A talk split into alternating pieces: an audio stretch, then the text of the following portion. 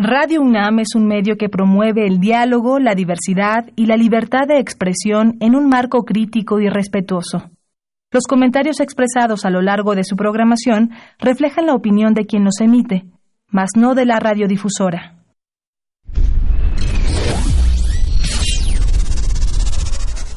Radio UNAM y la Facultad de Ingeniería presentan Ingeniería en Marcha Divulgación del conocimiento. Innovaciones tecnológicas. Investigación en ingeniería. Y cultura. Acompáñanos. Esto es Ingeniería en Marcha.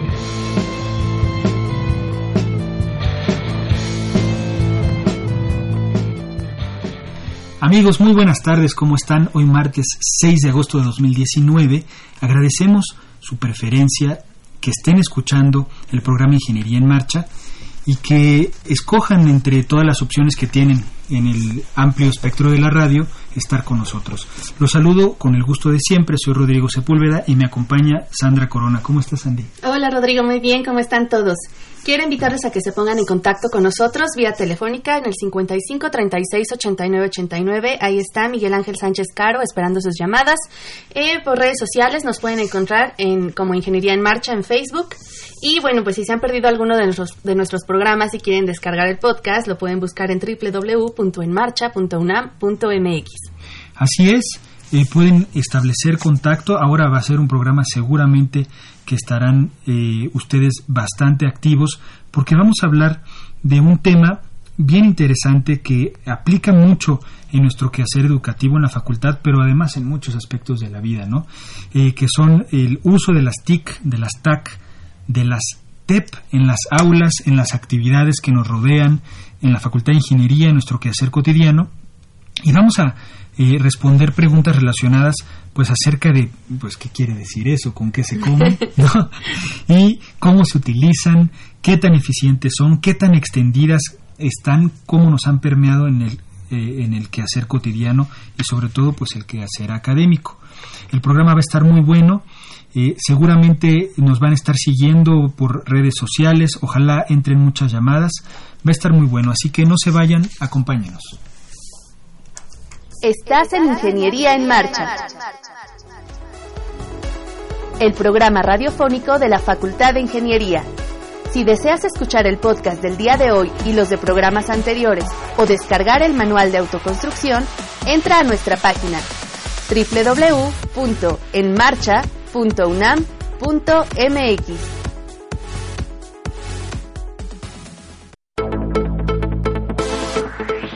Efeméride. El primer servidor web fue puesto en línea el 6 de agosto de 1991, creado por Tim Berners-Lee. Este primer servidor web tenía una velocidad de 25 MHz, con una memoria de 8 MB, expandible a 64 MB y un monitor de 17 pulgadas. La máquina, que costaba 6.500 dólares, recibió el nombre de Next Computer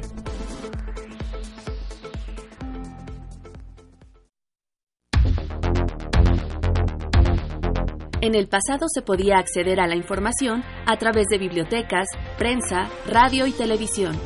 Hoy en día, las tecnologías de la información y la comunicación, TIC, tienen diferentes canales de acceso como lo es Internet, donde las personas pueden generar sus propias ideas y plasmarlas en comunidades online como Facebook, interactuando con otros usuarios en tiempo real. Así es, estamos eh, ahorita, justamente ahorita en cabina, con el ingeniero Martín Bárcenas Escobar. ¿Cómo estás, Martín? ¿Qué tal? Buen día. Bienvenido de nuevo al programa.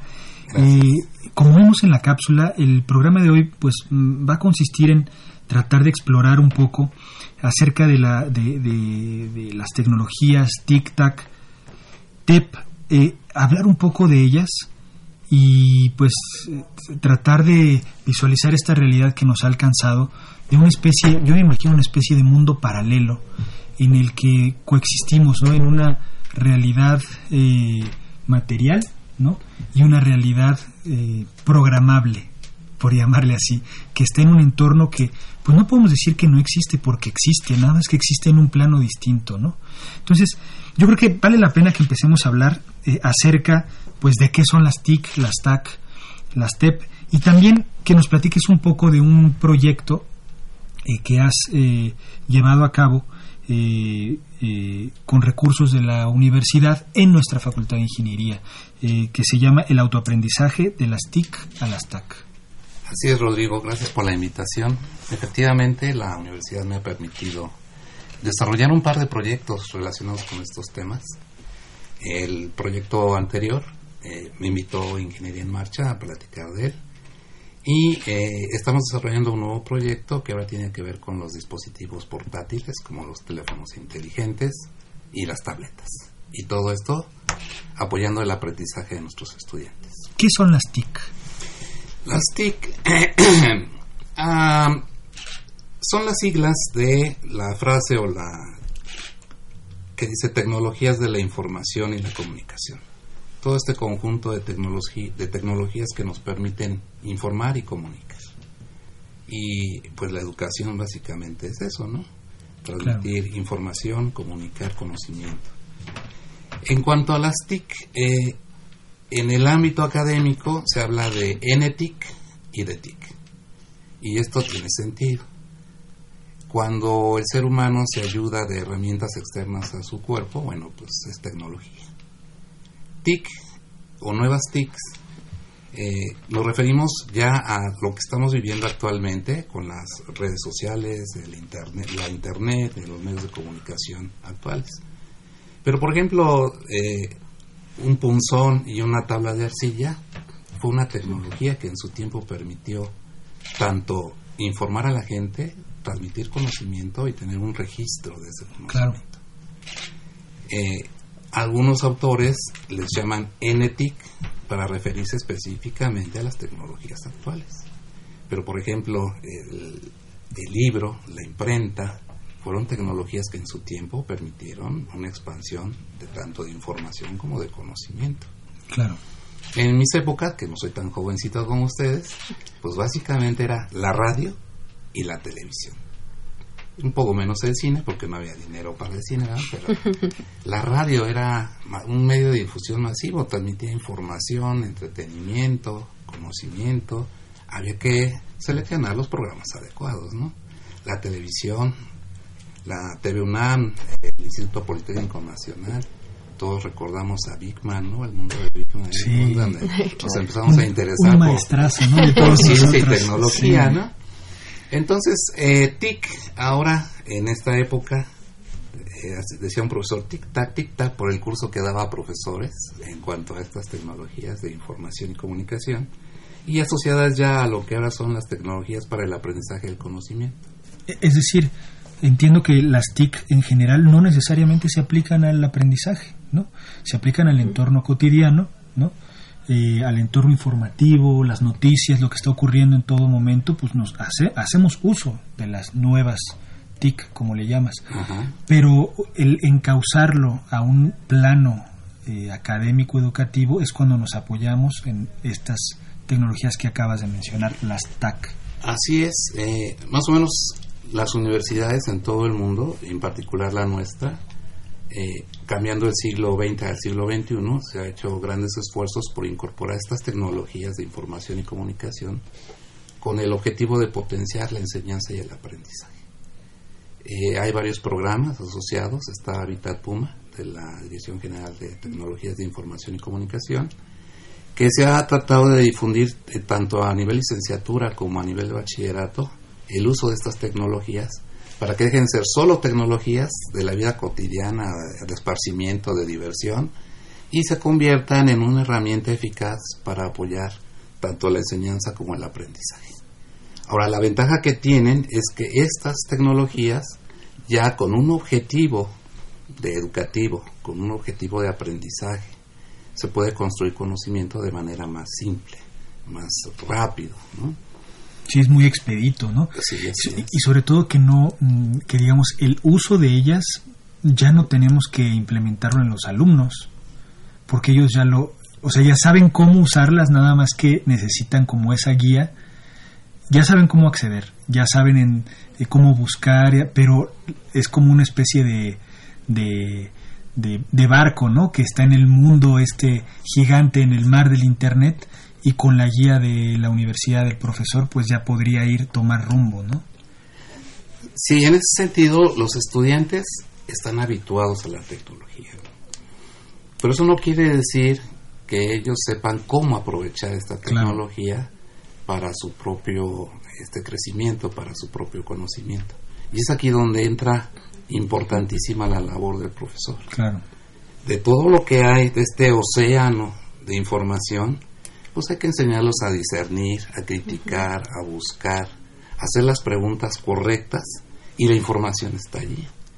Pero esto es algo que hay que enseñar, enseñar a los estudiantes cómo contender contra este, esta avalancha, este océano de información que es la Internet, para objetivos particulares de él y para objetivos de corte académico. ¿no? Sabemos que nuestros estudiantes se mueven como peces en el agua cuando buscan entretenimiento, socialización, relaciones este, personales. Pero cuando empiezan a, a, tratar de cubrir un objetivo de aprendizaje académico, ahí es donde empezamos a tener problemas.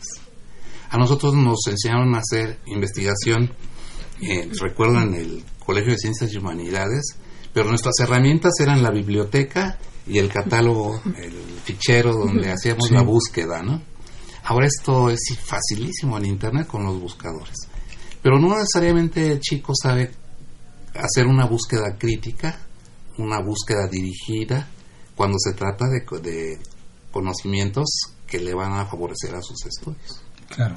Él te puede buscar rápidamente su cantante favorito o su juego favorito y sin que le enseñes nada. Pero le pides que averigüe algo acerca de la primera ley de la termodinámica y empezamos a tener problemas. Ahora, afortunadamente, incluso nuestros propios estudiantes, como Marisol, que van a entrevistar más adelante, o el caso de Salvador, que también fue nuestro estudiante, ellos ya están haciendo contenido, recursos para nuestros para sus compañeros y para ellos, ¿no? O sea, elaborar contenidos y recursos no solo este, potencia al, al, que los genera, sino a toda la masa que es capaz de seguirlos a través de los canales de información. Sí. Martín, ¿qué tan fácil o difícil ha sido en tu experiencia eh, decirle a los estudiantes o tratar de enseñarles cómo usar la tecnología porque uno pensaría que ellos, eh, eh, digamos, ya nacieron en este, en este entorno, es familiar, y que un profesor mayor les diga, oye, así tienes que navegar, así tienes... ¿Qué tan fácil ha sido ese acercamiento? Pues eh, en realidad el chico y nosotros tenemos una idea previa, ¿no? El chico tiene la idea previa de que el profesor no sabe contender contra las tecnologías de la información y comunicación. Y uno como profesor a veces cree o su, sobrevalora lo que los chicos pueden hacer con estas tecnologías. Eh, yo recuerdo que mi primera asignatura que impartí en la Facultad de Ingeniería fue computadoras y programación. Y en ese sentido llegaban chicos donde se sabían manejar bien un procesador de texto, otros no tenían ni idea de lo que era, pero eh, cuando entras al detalle de la programación es donde todo el mundo no sabía qué hacer. Claro. En ese sentido, este, yo me apoyo en las tecnologías de la información y la comunicación con estos proyectos patrocinados por la UNAM, donde creamos eh, materiales, recursos, y mediante una metodología, aprendizaje basado en proyectos, aprendizaje este, basado en la resolución de proyectos, en trabajo colaborativo, voy incorporando las tecnologías o vamos viendo cómo entran las tecnologías para apoyar estas metodologías para un mejor aprendizaje. Y ellos lo entienden. En un principio, hace ya algunos ayeres, cuando empecé a utilizar, por ejemplo, redes sociales para mis clases, a utilizar Facebook, no faltó aquella estudiante o aquel estudiante que decía, oiga, no se meta en mi zona de esparcimiento. Se está metiendo en mi cajón de arena.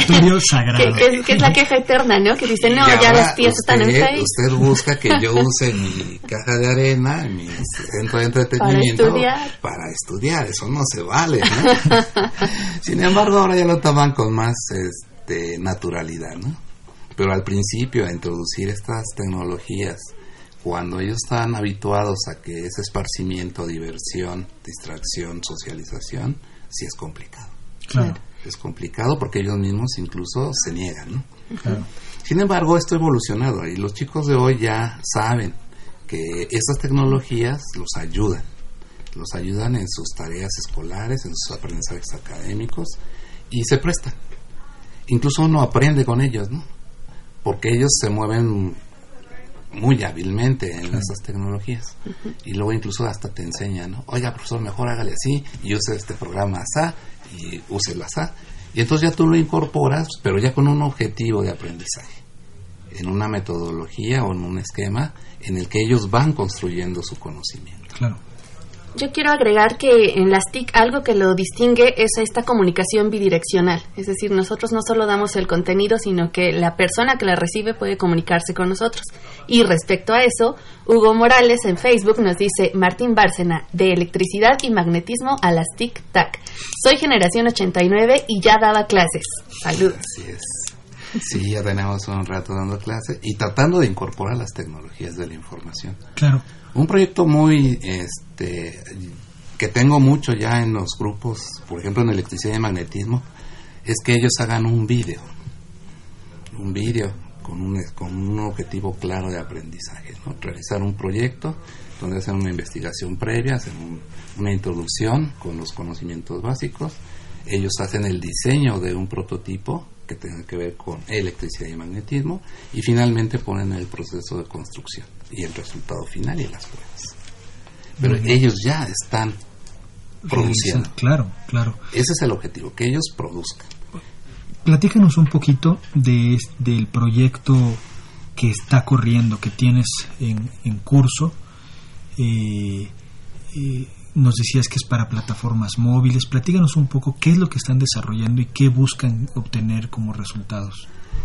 Sí, eh, este proyecto tiene que ver como una segunda etapa del primero, del que platicamos aquí en Ingeniería en Marcha hace ya unos dos o tres años. En ese primer proyecto hicimos un, un sitio web para autoaprendizaje. Entonces estuvimos, abrimos el sitio, generamos un conjunto de materiales en los que el estudiante en su tiempo, eh, en su programación, cuando pueda, accede a los materiales con una intención de aprendizaje. Y de ahí derivó en que eh, los estudiantes lo que tienen a la mano es su teléfono inteligente o su tableta. Y que luego les da un poquito de flojera, ¿no? Andar buscando en los sitios web información alrededor de sus cursos. Y entonces el maestro Alfredo, que hoy no pudo venir porque está impartiendo clase, se ocurrió la idea de entonces hacer, acercarles estos materiales, estos recursos para el aprendizaje a través de aplicaciones app para teléfonos inteligentes y tabletas.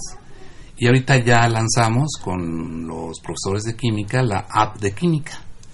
La app de química es, se puede descargar en cualquier teléfono o tableta con sistema operativo Android y conjunta todos los materiales relativos a las asignaturas de química que se imparten en la facultad y que ya teníamos probados y trabajados previamente en el sitio web. Sí, Si, usted, si recuerdas, el sitio web es Wifiki. sí. Tú pones Wifiki y te lleva al sitio web de recursos de autoaprendizaje, ¿no? Entonces están tratando de trasladar todo ese contenido Así a una es. aplicación a una aplicación móvil. En la aplicación móvil parte del material se descarga en el propio teléfono y los materiales adicionales pues ya necesitan una eh, Conexión conex- a Internet. conexión a internet para poder este, visualizar los materiales. Sí, Y aquí tenemos un canal de YouTube del maestro Alfredo que se llama Ciencia Básica para Ingenieros, donde tenemos, este, él no es youtuber como los eh, chicos que van a venir a continuación, porque luego a los profesores no, no nos gusta aparecer, Salir, eh, salir en imagen, ¿no? Eh, eh, pero sigue siendo un buen medio para distribuir materiales de autoaprendizaje. Martín, pues el tiempo pasó volando. De pronto pasaron 20 minutos, no sé cómo. pero te agradezco muchísimo eh, toda esta información. Ojalá el, el proyecto, y estoy seguro que termine con mucho éxito. Eh, te agradezco que aceptes de nuevo la invitación al programa. Un poco como resumen, quisiera dejarle a, a Radio Nama, a Ingeniería en Marcha, este esquema de Dolores Rie, Dolores Rie, donde va viendo o te plantea en un gráfico muy simple la evolución de TIC, ATAC y TEP. Ya no pudimos hablar de TEP, eh, podríamos hablar posiblemente en un programa, pero esto tiene que ver mucho con las redes sociales y ya la participación masiva de la gente. Claro. Una participación activa, proponiendo un tema, desarrollándolo, invitando a participar a más gente. Incluso esto está permeando eh, hacia las instituciones.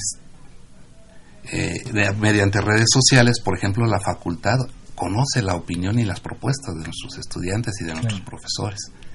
Muy bien, pues te Básicamente TEP es participación y empoderamiento de, la, de las personas. Muy bien. Y hacia allá vamos. Muy bien. Pues muchísimas gracias, Martín. Gracias, Rodrigo. Estás en Ingeniería en Marcha. El programa radiofónico de la Facultad de Ingeniería. Si deseas escuchar el podcast del día de hoy y los de programas anteriores o descargar el manual de autoconstrucción, entra a nuestra página www.enmarcha.unam.mx.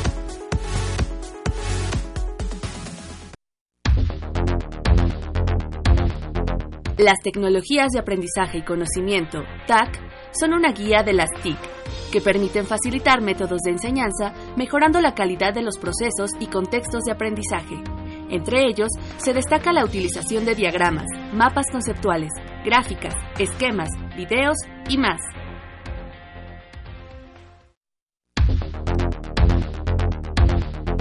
Las tecnologías del empoderamiento y participación, TEP, es una herramienta tecnológica que fomenta la participación activa de las personas en diferentes temas.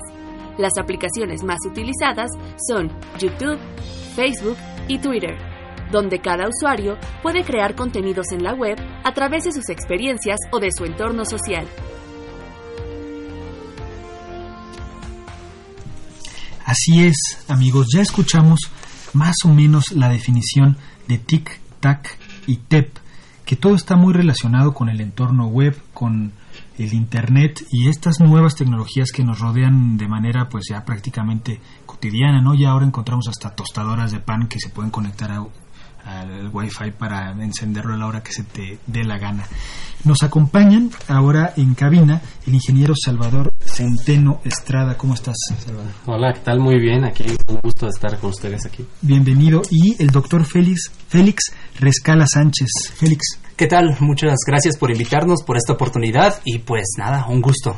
Saludos a toda tu audiencia. Bienvenidos. Vamos a hablar un poco de la de aplicaciones, uso de las TICs en general y particularmente pues ustedes son youtubers, entonces hablaremos pues de, este de este mundo enorme que es producir conocimiento a través del video. Antes de eso, Sandra Drey tiene algunos datos interesantes acerca de la, del internet. Del uso del internet. Les quiero compartir estos datos de la Asociación del Internet de México, que son estudios de hábito del usuario de internet de este año. ¿Cuántas horas creen que pasamos diario en Internet los mexicanos? ¿Ustedes cuánto dan? Unas ocho horas diarias. Exactamente, ocho horas, y 20 minutos. Y aumentamos ocho minutos más respecto del año pasado. El 82% de nuestro tiempo en Internet lo usamos para estar en redes sociales. Y bueno, parte de eso también, el 76% busca información. De ahí un 42% toma cursos en línea o algún tipo de estudio. Y bueno, YouTube nos dice que el 80% de los consumidores de tutoriales por Internet de Latinoamérica señala que justamente YouTube es su primera alternativa para aprender. Así es, YouTube es una plataforma que se ha convertido en una referencia, es, gigante, ¿no? Uno puede encontrar todo el material bueno y malo del mundo, ahí, digamos, concentrado. Platíquenos un poquito de su experiencia, cómo surgió, cuál ha sido su acercamiento tal vez individual y a aprovechar todo este mar de tecnologías. Ok, bueno, comienzo yo.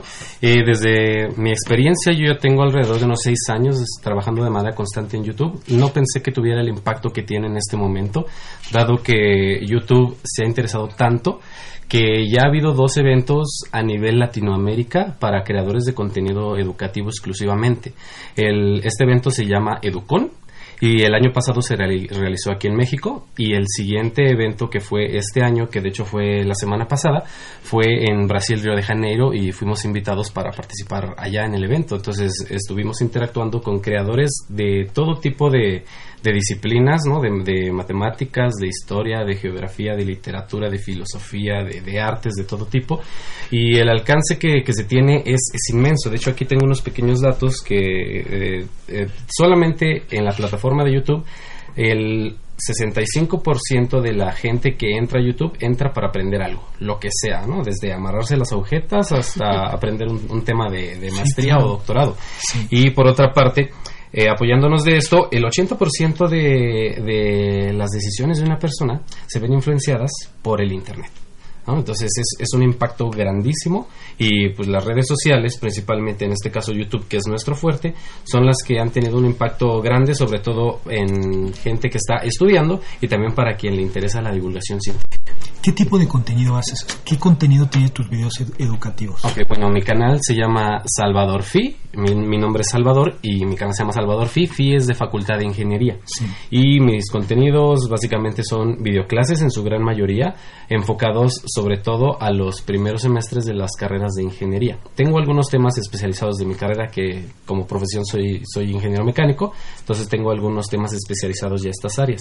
Entonces mis videos son videoclases, repito, en su gran mayoría, y alguno que otro de divulgación, que me estoy adentrando un poco. Y esto surgió porque eres profesor, aparte. De eh, bueno, de hecho, yo llevo seis años con esto de mi canal, pero profesor llevo un semestre. Te llevó de... Sí. Sí, sí, o sea, de hecho ahorita como profesor en la Facultad de Ingeniería imparto una materia que se llama estática, es una materia segundo semestre donde utilizamos física para aplicarla al ámbito ingenieril. Claro. Y en el semestre pasado me dediqué a realizar la totalidad del temario que abarca mi asignatura en videos de YouTube. Entonces uh -huh. ahorita ya tengo más de 100 videos exclusivamente de la materia que doy, cubriendo todo el temario. Muy bien. Félix, platícanos. Pues nada, mi canal específicamente se llama Habías Pensado. Eh, de lo que trata es de fomentar el pensamiento crítico y científico en las personas. Eh, a diferencia de Salvador, yo no hago directamente videoclases, pero estoy pensando en incursionar. Y lo que hago yo es divulgación.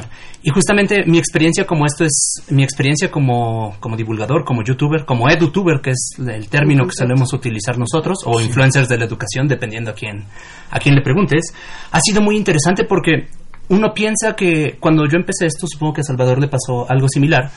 Yo pensé, pues no creo que mucha gente vaya a verlo, ¿no? O sea, no creo que mucha gente vaya a estar 100% interesada, y, pero lo, de repente tus vistas empiezan a subir, de repente te empiezan a invitar a lugares, de repente empiezas a conocer más gente que se dedica a lo mismo que claro. tú, y empiezas a ver que, te, que tenemos un alcance de millones y millones y millones de personas en distintos países del mundo.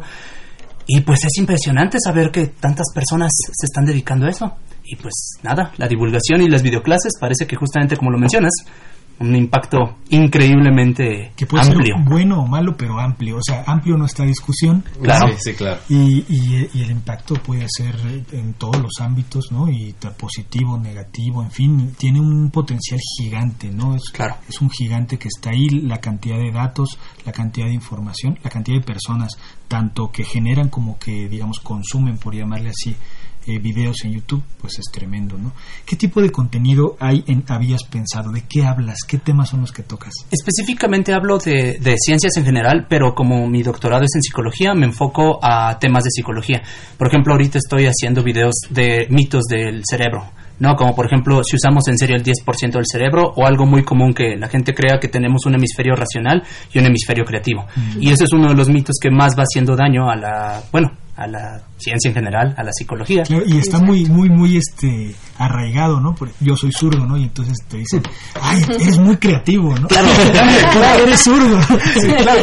Pero ese es el punto. O sea, si yo dijera, bueno, todavía tiene algo de, algo de verdad detrás de ello, pues entonces estaría de acuerdo, pero es totalmente un mito. Pero lo malo es que mucha gente lo toma como cierto y pues de ahí pues ya tenemos un problema porque la gente claro. empieza a actuar con base en esa creencia. Claro. Entonces, y... mejor cambiarlo, ¿no? Un poquito, mejor claro. cambiar esas creencias a través de un video que la mayoría de las personas va a considerar entretenido y va a considerar pues agradable. ¿Qué han visto eh, como, digamos, nuevos profesores, digámoslo así, porque son profesores a final de cuentas, sean divulgadores o den ciencia dura, lo que sea, siguen, son profesores en una nueva modalidad que no existía, que ahora le podemos llamar pues como quieran, pero sigue siendo una especie de clase en un nue una nueva plataforma. Sí. Eh, ¿Qué han visto? ¿Cómo es la interacción con los alumnos o, o los que están viendo ¿no? su canal? Eh, ¿Cómo se han acercado a ellos? ¿Han tenido oportunidad de conocer en carne y hueso a algunos de ellos? Bueno, sí, desde mi experiencia, afortunadamente muchos de los alumnos que se inscribieron conmigo el semestre pasado en, en, el curso que impartí ya me conocían de YouTube, ¿no? O sea, muchos desde la prepa decían, no, es que yo te, yo te vi y que tú me ayudaste a pasar los exámenes de la prepa, de la secundaria. Y bueno, tuvimos la oportunidad, Félix, junto con otros compañeros youtubers, de ir a un evento que se llamó Google Think Education. Y básicamente lo que nos, eh, lo que nos presentaron eran las problemáticas y el contexto educacional que se tiene en las universidades universidades y cómo es la manera de enseñar.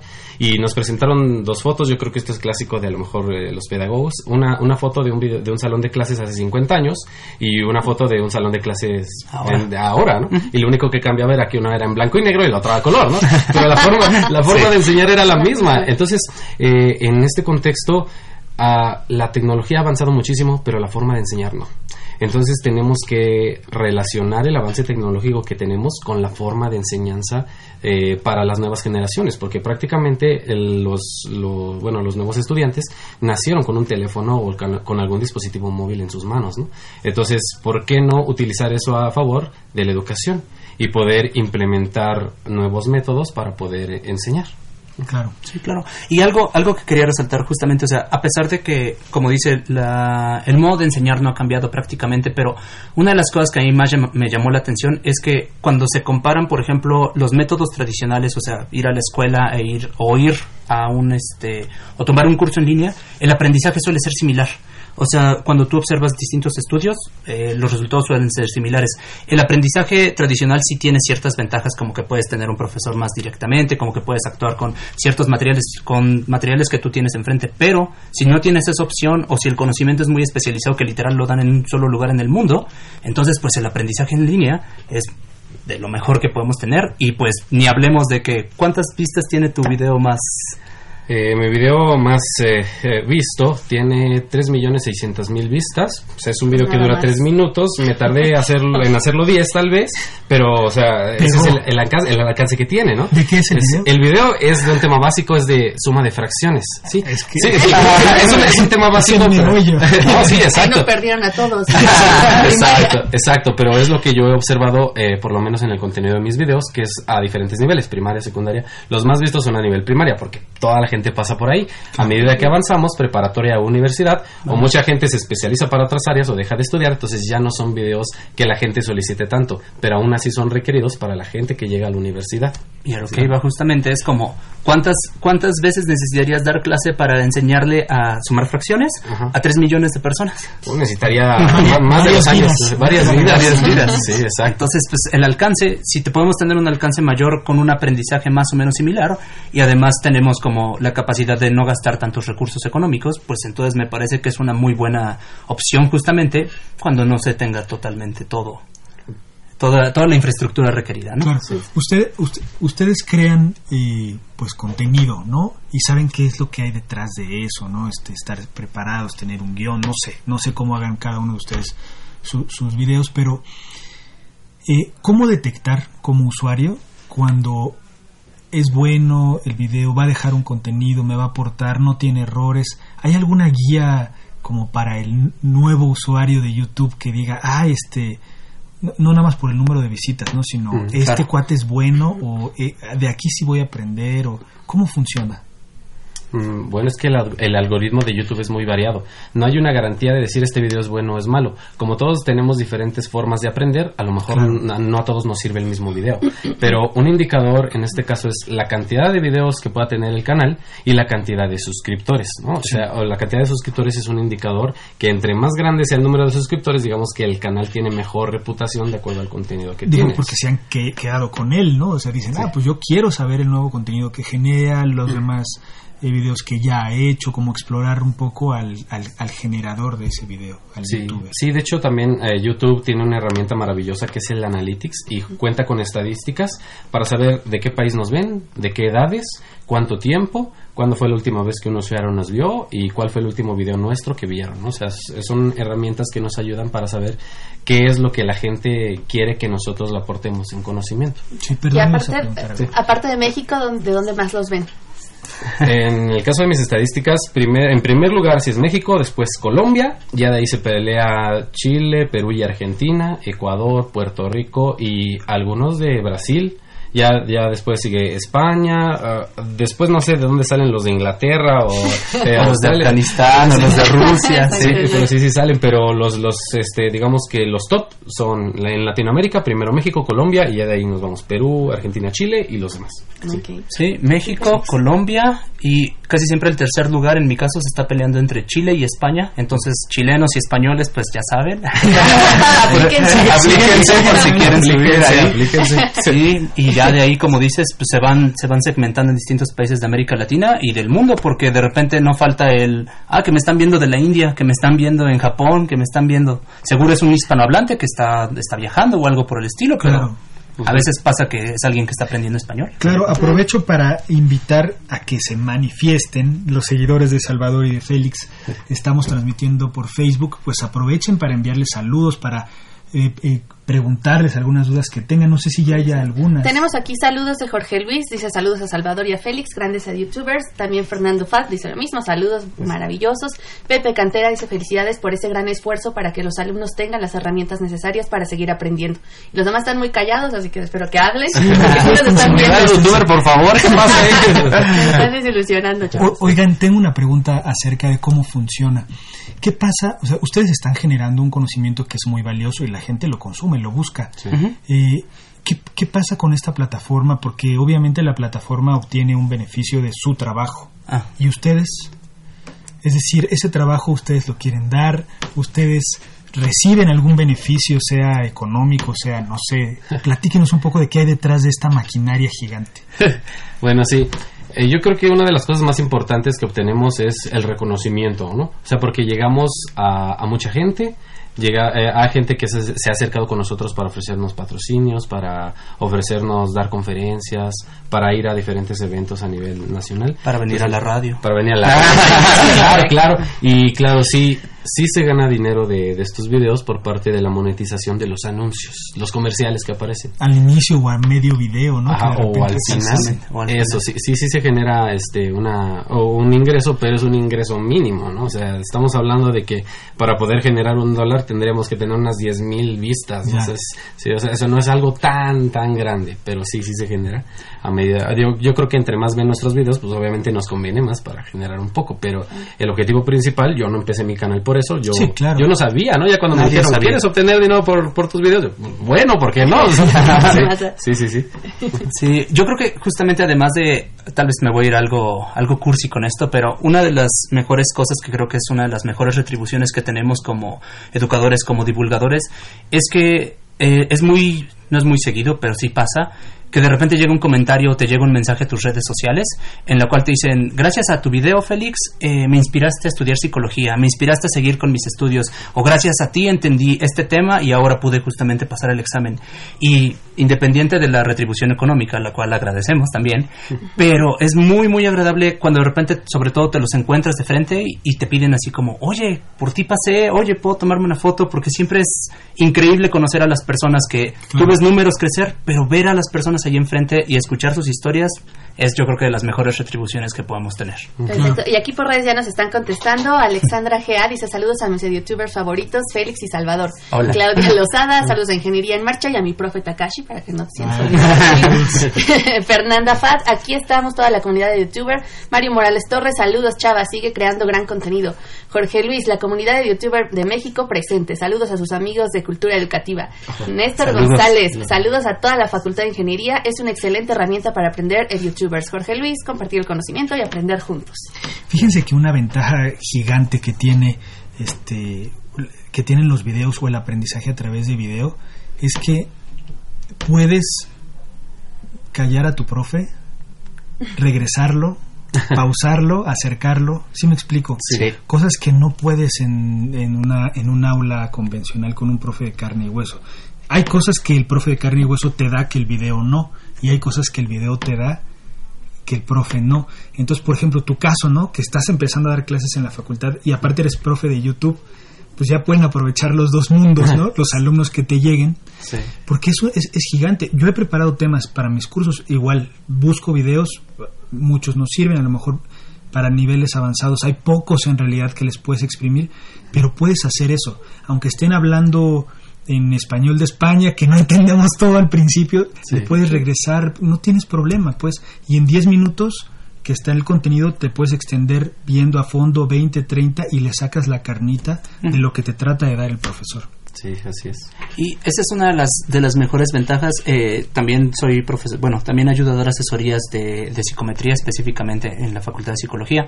Y esa es una de las ventajas que te dicen, o sea, tenerte ahí enfrente, o sea, permite que incluso profundicen más de las cosas que ellos ya vieron en algunos videos y se sienten, pues eh, les puedes decir como, ve este video, nos vemos en tal momento o velo ahorita y ahorita lo discutimos y es una gran ventaja. No hay, no hay modo de discutir eso. Claro.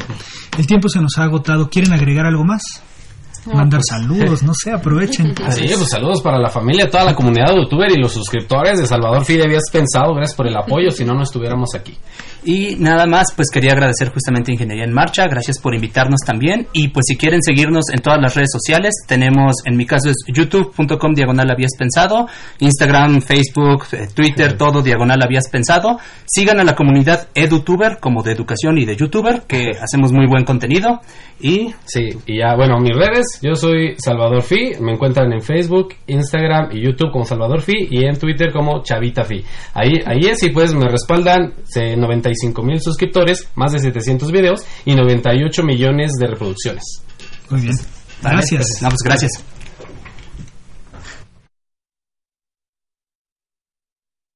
Estás en Ingeniería en Marcha el programa radiofónico de la Facultad de Ingeniería.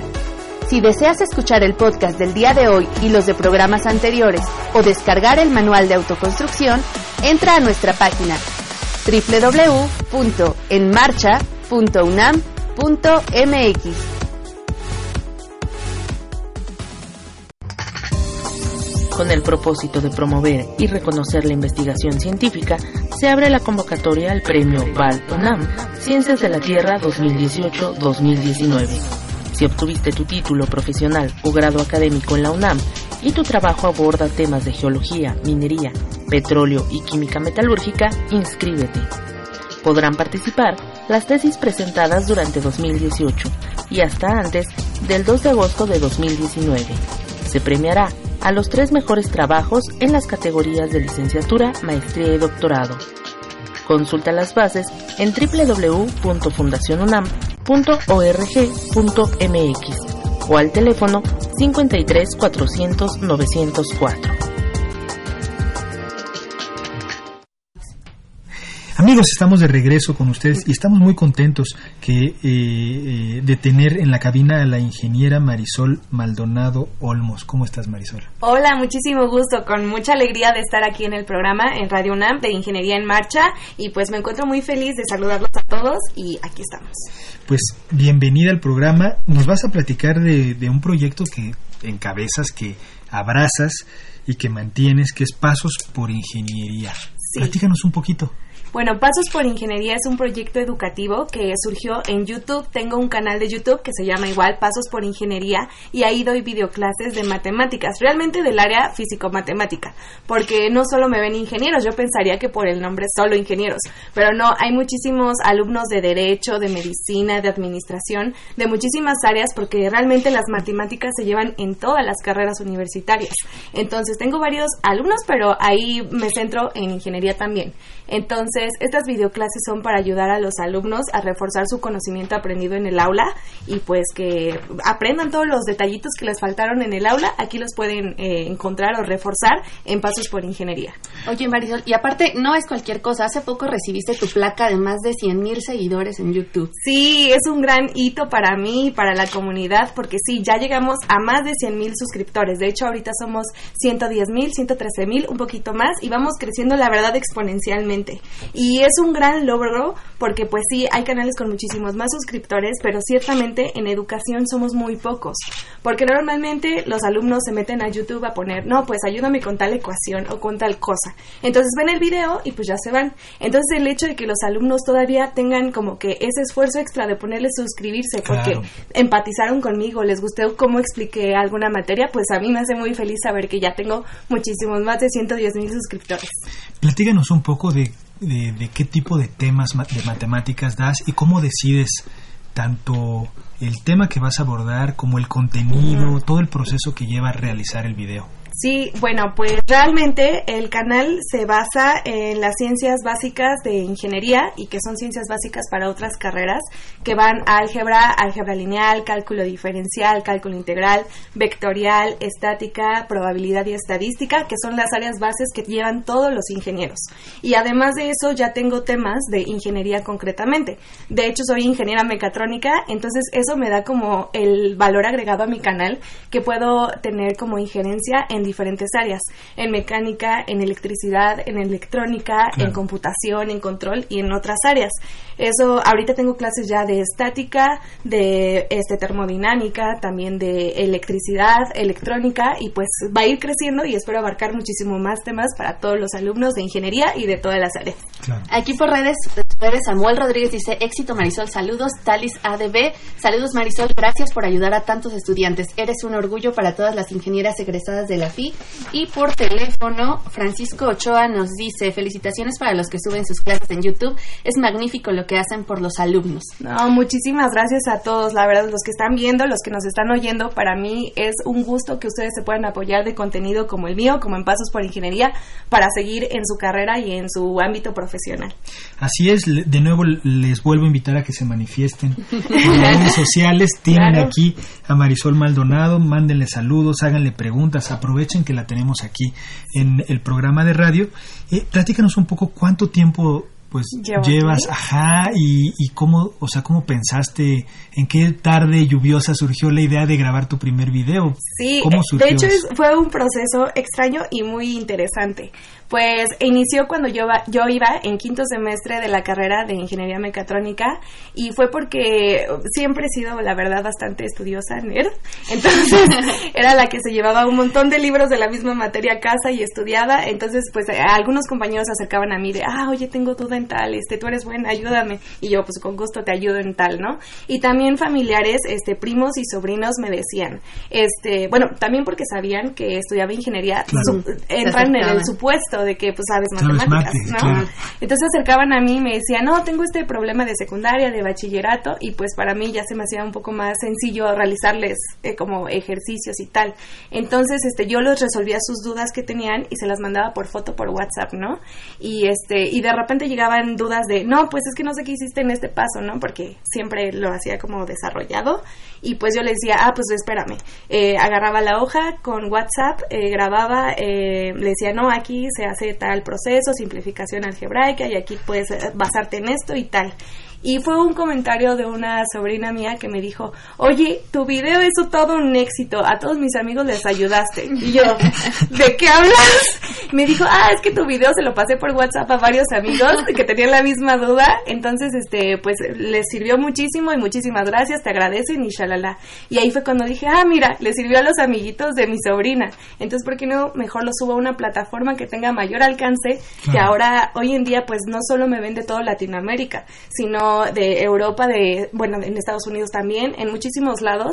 Y pues realmente, eso es algo curioso, que mm, obviamente los hago en español y hay comentarios de Brasil, eh, de portugués, en inglés, en muchos idiomas que dicen, no conozco tu idioma, pero lo haces tan claro que aunque esté en otro idioma te estoy entendiendo perfectamente. Entonces ya estamos rompiendo esa, bar- esa barrera del idioma, ¿no? Claro, aprovechando un poco eh, eh, este lenguaje universal que son las mate, ¿no? Que Sí, igual si tú lo haces claro, si vas paso por paso y si ellos pueden pausar, regresar, lo que hablábamos hace rato, Sí. este, pues tienen la posibilidad de entenderte. Sí, y justamente algo curioso que por eso se llama pasos por ingeniería, porque yo considero que todo en matemáticas e ingeniería se puede resolver con una metodología. Paso uno, paso dos, paso tres y hasta llegar a- hasta un fin. Por eso es que le puse el nombre pasos por ingeniería. Y por redes, Alexandra Gea dice un saludo a Pasitos. Fernando Fad, igual, saludos a Pasitos. Claudia Lozada te pregunta, Marisol, ¿qué tan difícil o no es la difusión de videos para hacerte más conocida? Eh, es complicado porque ciertamente hay mucho contenido en la plataforma de YouTube y es este pues en lo menos lo que hay de videoclases y de educación en general. Entonces lo que hace el algoritmo de YouTube es ayudarte con los temas, o sea, tú pones un buen título, tú pones una buena descripción y así es como la gente ve tu video y dice, "Ah, mira, qué interesante", le presiono. Pero aunque sean muy pocos, la cifra de YouTube, o sea, esta cifra viene de YouTube, es que al día mil millones de visualizaciones tienen los videos de aprendizaje, del género aprendizaje. Entonces no somos tan poquitos, ya hay mucha gente que de verdad tiene sus dudas y su primer recurso se va hacia YouTube y es bastante bueno para todos. Exacto. Y en 2018 YouTube anunció una inversión de 20 millones de dólares Así para es. su proyecto YouTube Learning, donde lo principal es que no haya distracción con anuncios que te saquen del tema educativo, ¿cierto? Así es, YouTube está implementando, de hecho, Susan, que es la CEO de YouTube, tiene sus cinco este, como principales en, en el tiempo que va a estar como CEO, este, y en una de ellas de las cinco como prioridades, Objetivos, sí, prioridades que tiene es implementar y impulsar todo el contenido educativo de la plataforma, porque se está dando cuenta que este contenido es muy valioso, que le sirve a muchísimos estudiantes y que tiene como un, un futuro prometedor. Entonces hizo esta inversión para que varias personas eh, que se dedican a, bueno, realmente que nos llamamos edutubers, este, pues crezcamos en cada una de nuestras áreas. No hay solo videoclases, también hay eh, divulgación científica, hay muchísimos temas. Oye, perdóname. Sí. eh, eh, ¿qué- ¿Cuántos videos has subido y qué tiempo te representa hacerlos? ¿Qué hay detrás de, Detrás. de hacer el video? Sí. Sí, en la actualidad tengo 560 videos Dios. que en tres años, tres años y medio más o menos. Eh, sí es un trabajo muy grande porque como te comentaba y les comentaba, es que comencé cuando estaba en quinto semestre de la carrera. Entonces yo, o sea, siempre sí fui muy juiciosa en la carrera, entonces no lo iba a a como a dejarlo de un lado. Lo que hice fue que en vacaciones me ponía a preparar mis clases, a grabarlas y durante el semestre me ponía a editarlas porque también tenía mis responsabilidades de proyectos, de exámenes Claro. y de todo. Entonces ocupaba, realmente no tenía vacaciones, mis vacaciones era el canal, entonces me apuraba a hacer eso y poco a poco editándolos los iba subiendo. Pero realmente es un proceso muy grande porque no es solo como agarrar la cámara y grabarte y pues, hacerlo, ¿no? Tienes que preparar una clase, eh, tratar de que sea lo más eh, entendible para los estudiantes, después grabarlo, después editarlo y ya por último darle difusión por redes sociales, por Facebook, por Twitter, por Instagram y principalmente por YouTube. Entonces es un proceso muy grande, pero la verdad es muy gratificante los resultados que obtenemos de esto. Claro. Ok, en la entrevista pasada con Salvador y Félix estábamos hablando del Educon. Ah, ya sí. lleva dos veces, que es México, California, eh, Sí. Brasil. Ajá. Tú vienes también de ahí apenas. Sí, ¿no? así es. ¿Qué aprendiste? ¿Cómo te sentiste? ¿Y cómo ves la comunidad respecto a las chicas de youtubers que hablen sobre temas de matemáticas? Educación, sí, sí, sí. Eh, pues sí, eh, nos invitaron este año al Educon de Brasil, estuvo en Río de Janeiro, estuvimos ahí dos días, ahí fue maestra de, fui maestra de ceremonia y estuve dirigiendo algunas cositas por allá y también por, por el hecho de que soy mujer y estoy en el ámbito de las matemáticas y la ingeniería que realmente que te gusta, somos dos en todo YouTube Latinoamérica, pues sí, es- me llena de orgullo porque es Claro. como tú eres, este, tú, tú estudiaste ingeniería, ya es el plus, ¿no? Pero tú estudiaste también para ahorita una maestría, es el otro plus. Y además haces videos y además esto. Entonces es muy bonito que te reconozcan, que te digan que tu esfuerzo de tantos años ha valido la pena. Y pues allá la pasamos muy bien porque estuvimos junto a varios creadores de educación, de videoclases, de divulgación, que está Julio Profe, que están no- nombres que ya conocemos todos en la comunidad educativa. Y pues es muy bonito alimentarte de, de su trayectoria, porque ellos ya tienen muchos más años que nosotros y nosotros aportarle la- las cosas que tenemos como de energía nueva. Claro. Sí. Oye, el, eh, eh, ¿alguna anécdota o historia que te acuerdes de interacción con los seguidores de tu canal? ¿Algo que nos quieras contar? Sí. Una experiencia eh, Fue- acerca de eso. Justamente eh, este año asistí a Talentland, que es un evento de, de divulgación científica y sobre todo de tecnología que da en Guadalajara y que va a haber el próximo año y que también voy a estar como conferencia magistral ahí. Este, pero fue este año y pues ahí me decían, ¿no? Que pues vayan a pasar a un panel para que hablen y tal. Entonces ya pasamos y de todo y estaba yo junto a Julio Profe sentaditos esperando y oyendo las, las ponencias de todo y un chico chico se me acercó y me dijo, oye, este, traigo mi tarea de álgebra y la saca de su cuaderno, digo, de su, de su mochila, la saca y me dice, ¿me la puedes firmar?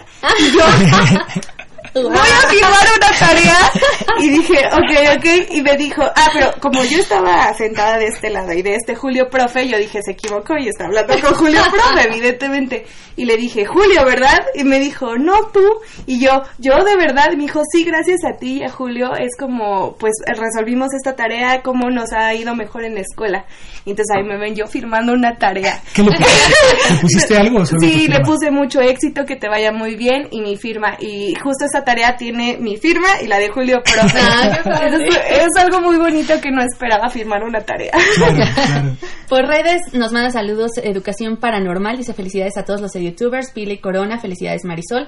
Héctor Parral dice, si bien ingeniería tiene una ciencia base, la cual tú tienes una difusión importante para su aprendizaje, lo más importante de la ingeniería es la práctica. ¿Qué tipo de impulso o propuesta puede existir en ese ámbito cuando muchas veces hay carencias en la cantidad de laboratorios y el equipo dentro de los mismos para fortalecer esa parte práctica? Sí, justamente eh, mi canal es de videoclases específicamente, pero sí hay una apertura para que se abra a más. En este caso, eh, por lo mismo que mencionabas de Susan, que invirtió 20 millones, eh, una cantidad exorbitante de dinero, también está sacando como cursos, ¿no? Eh, y pues pa- no son patrocinios, son como que te ayudan, te, te dan una cierta cantidad de dinero para apoyarte a generar más contenido con nuevas tecnologías. Entonces, ojalá que sí, pero apliqué para una beca para realidad virtual en 180 grados eh, de Google. Entonces, ese tipo, o sea, si logramos tener ese acceso a esa tecnología, imagínense qué podría yo hacer con una cámara de, en realidad virtual que tiene una, una amplia gama de espectro Claro. para irme a alguna empresa, grabar cómo se hace, también este, estar adentro de las máquinas. La Facultad de Ingeniería tiene varias máquinas, entonces pedir permiso para explicar ahí. Entonces, como que sí hay bastante oportunidad y espero de verdad que en un futuro mi canal también se llene del complemento de ingeniería práctica. Qué padre. Eh, por redes también MH Lisandra dice saludos y por teléfono una llamada muy especial de María Elena Olmo. Dice felicitaciones a Marisol por su Ay. desempeño de parte de su mamá, su papá y su hermano. Estamos muy orgullosos. Muchísimas gracias, los quiero mucho. Ah, y Miriam Maldonado dice felicitaciones a la youtuber por su labor de ayudar a los estudiantes a salir adelante. Es como un sol para mi hijo. Ay, muchísimas gracias de verdad por todos sus mensajes. De verdad que los quiero mucho, los aprecio. A todos los que conozco en persona, a los que aún no tengo la oportunidad de conocer, porque ya somos muchísimos en la comunidad, pero espero pronto conocerlos. Oye, YouTube te da la posibilidad de saber las edades Claro. de quienes te ven, Sí. cómo están distribuidos, a qué tipo de alumnos has ayudado. Pues afortunadamente somos de la edad, porque mi rango de, eh, de vistas eh, mayor prioritariamente es de los 18 años a los 24 años. En la- Entonces están en la estamos estamos hablando de los que están en bachillerato e- y ya en la universidad. Sí. Entonces yo me siento bien porque es como una plática ya entre a- alumno alumno. Entonces está bastante interesante que tenga este rango de edad, pero también me ven más chiquitos y más grandes, pero se concentran en estas edades. ¿Y has pensado en dar clases a- en vivo y a todo color? Claro, también estaría muy cool pues, eh, impartir por ese lado. Claro. La verdad es que ahorita que regresé a, la universidad, estoy en la Facultad de Ingeniería de la UNAM en la maestría, también quiero hacer como varias sesiones. Tengo muchas ideas, pero tener sesiones donde podamos este pues aprender ya directamente como una clase presencial con los alumnos que me siguen del canal y yo, o sea, eh, apartar un espacio y que dentro de la facultad se pueda dar esta dinámica y también grabarlas para que subirlas a YouTube. Claro. ¿Qué, qué trabajo? El tiempo se nos está acabando, pero tenemos unos un minutito. Eh, ¿qué, qué hay que hacer aparte de grabarte? Digamos, y a, y a lo mejor editar, ¿no? Cortar algunas partes del video. ¿Le metes algunas otras cosas, tecnologías, animación, no sé? ¿Qué has pensado? Eh, sí, justamente junto a lo de realidad virtual, yo creo que la geometría analítica es lo más complejo para un alumno. Este, imaginarse cosas en tres dimensiones es lo más complejo. Entonces, mi propuesta para lo de realidad virtual es aplicar todo este conocimiento de animación con realidad virtual para que los alumnos entiendan un poco más de profundidad, de dimensiones y todo esto. Entonces, sí, el proyecto se va a abrir a más posibilidades, eh, afortunadamente, y pues para seguir creciendo. El tiempo se nos está acabando. ¿Algo que quieras? Bueno, hay, hay algo. Nada más un saludo sí. desde Argentina de Dante Santillán. Muchas gracias por Ay, habernos. Ah, qué bueno que nos estás viendo. un saludo. Algo que quieras agregar, ya nos tenemos que ir. Despedirte pues de alguien. sí, eh, muchísimas gracias a todos los que están de Pasos por Ingeniería, a mis compañeros, a mi familia, los quiero muchísimo, los aprecio y pues para contenido como el mío está Pasos por Ingeniería en YouTube y también tengo Instagram y Twitter que es arroba marisol M-A-O-L y pues ahí me encuentran y seguimos la conversación. Gracias por aceptar estar con nosotros. No, gracias programa. por la invitación de verdad. Amigos, ya nos vamos, Sandra, se nos acabó el tiempo. Hasta luego a todos. No nos vamos sin dar los créditos del programa en la producción Pedro Mateos, en las redes sociales y la conducción Sandra Corona, en la coordinación de comunicación José Luis Camacho, en la página web Fanny León y en los controles técnicos Socorro Montes. Continúen disfrutando de la programación musical que Radio UNAM tiene para ustedes. Hasta pronto. Radio UNAM y la Facultad de Ingeniería presentaron Ingeniería en Marcha. Divulgación del conocimiento. Innovaciones tecnológicas. Investigación en ingeniería y cultura. Ingeniería en Marcha.